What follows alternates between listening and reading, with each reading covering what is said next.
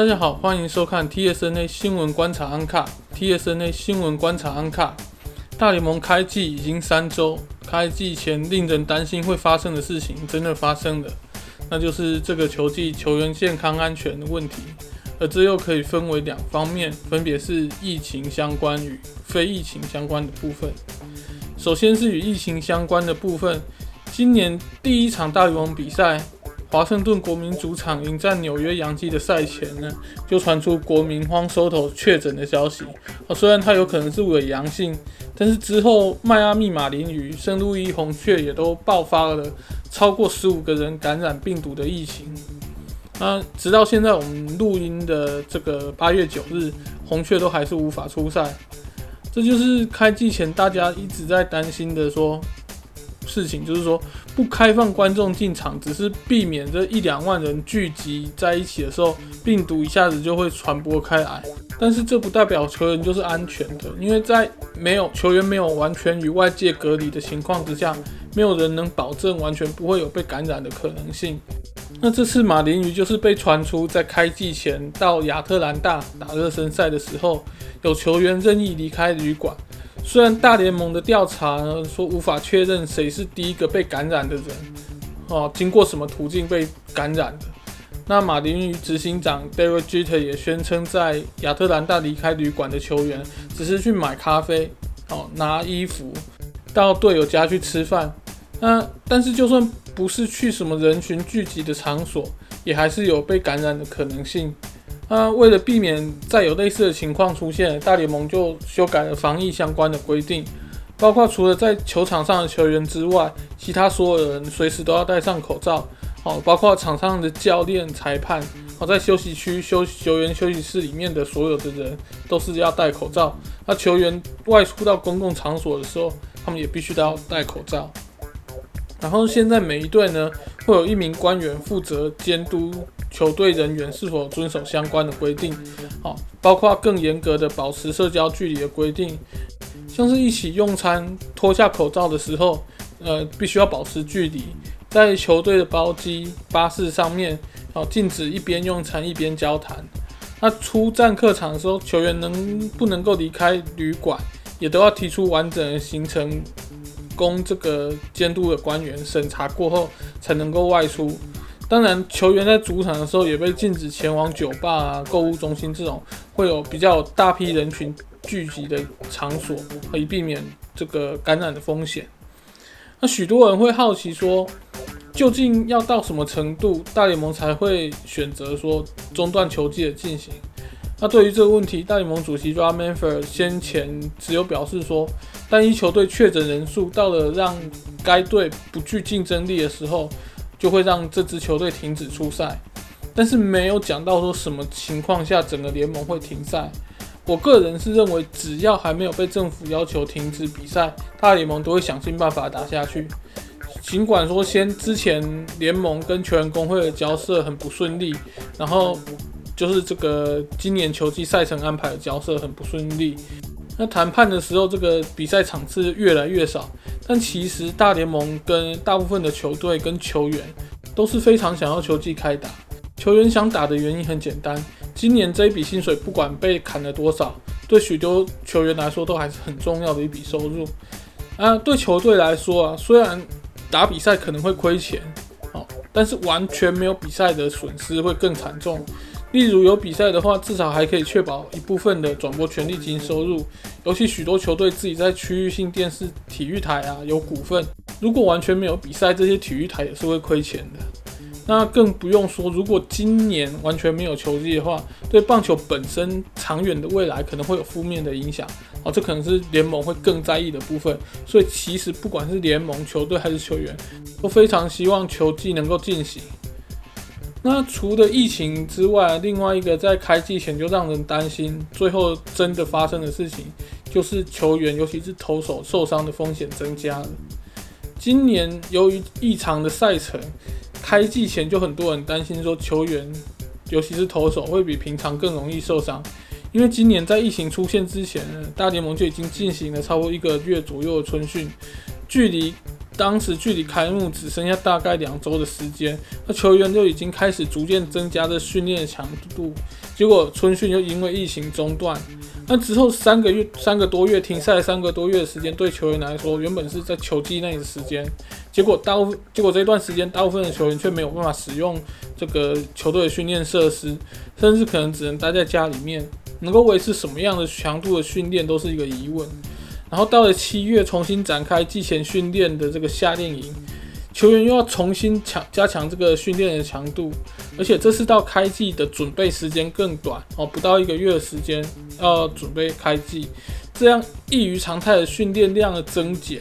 可能对球员会有负面的影响，呃，由于这是不正常的情况，也就是说过去没有这样的情况出现，所以在各个阶段要做什么样的训练才不会让选手受伤，也是很难掌去掌握的事情。所以在今年开机之前，就会大家就已经在担心说风受伤的风险可能会增加，所以也才会有说开季开放各队出赛名单，可以多登录四名球员到。三十人名单的这个条规则的调整，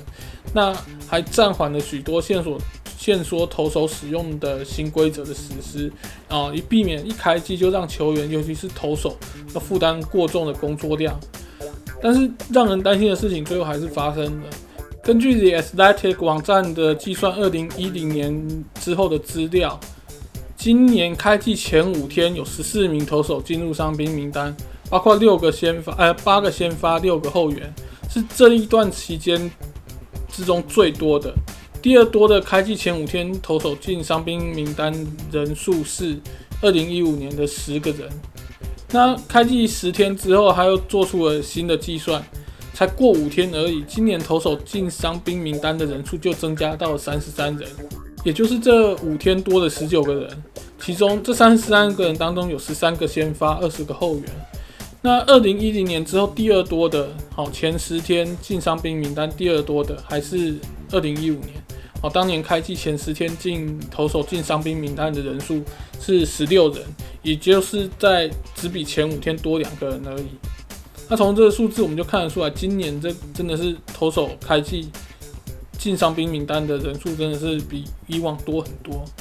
那更增加球迷印象的是，有看到许多主力的投手受伤。像是国民 Stephen Strasburg 在原定开季第二战先发之前，好才临时取消出赛。经过两周的休养之后，他终于预定要在八月十号出赛。要注意的是，他没有被计算在前面提出的前面我们讲到的这个投手伤投受伤人数里面，因为国民没有把他放进伤病名单中。同样的情况，国民的这个 Max Scherzer 也是一样的情况。另外，像 Justin Verlander 这样算是相当耐投的一个投手，他今年他在开季之前呢，还传出这个修改投球动作，希望说进一步减少受伤风险，让自己能够再多多投几年的这个消息。结果他也在开幕战六局七三阵只被三呢击出三单打的表现之后呢，就传出了受伤的消息。一开始还有传闻说他是手肘受伤，本季报销，但是后来球队说是右手右前背这个拉伤，哦，目前只是说先休息两周后再接受检查，但是到了今天我们录音的时间八月九号这一天。已经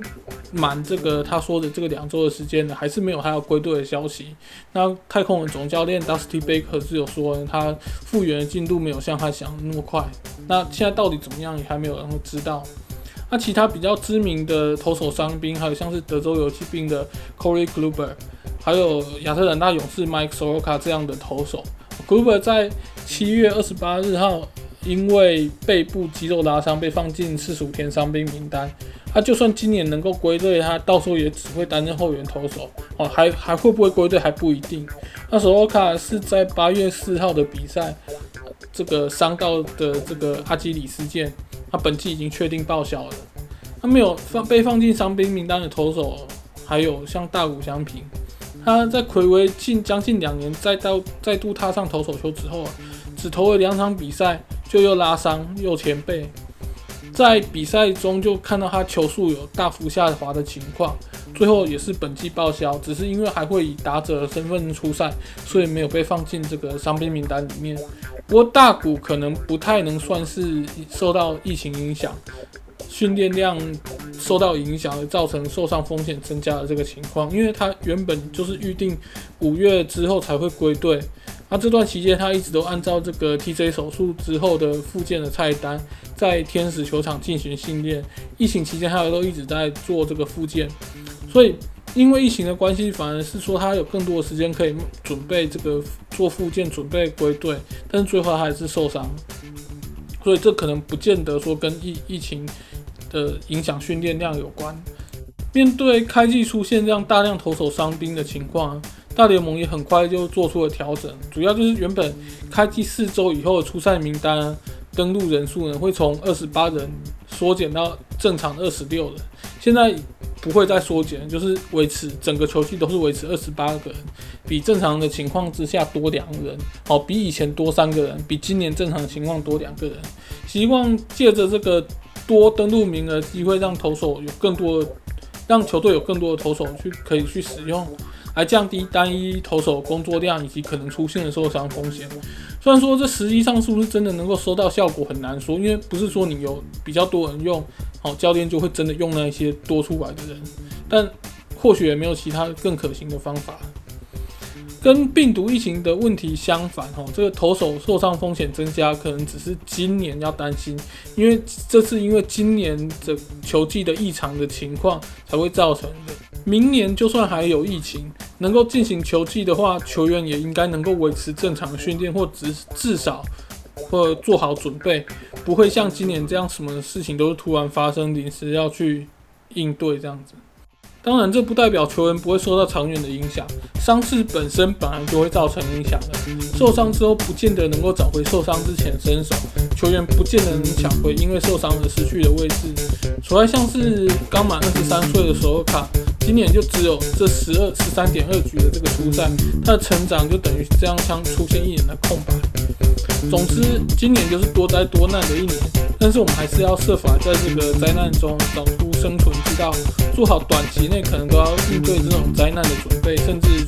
设法寻找突破的方法。好，以上就是本集的节目，非常感谢大家的收看，有任何问题或意见，欢迎大家能够提出来。我们下次再见，拜拜。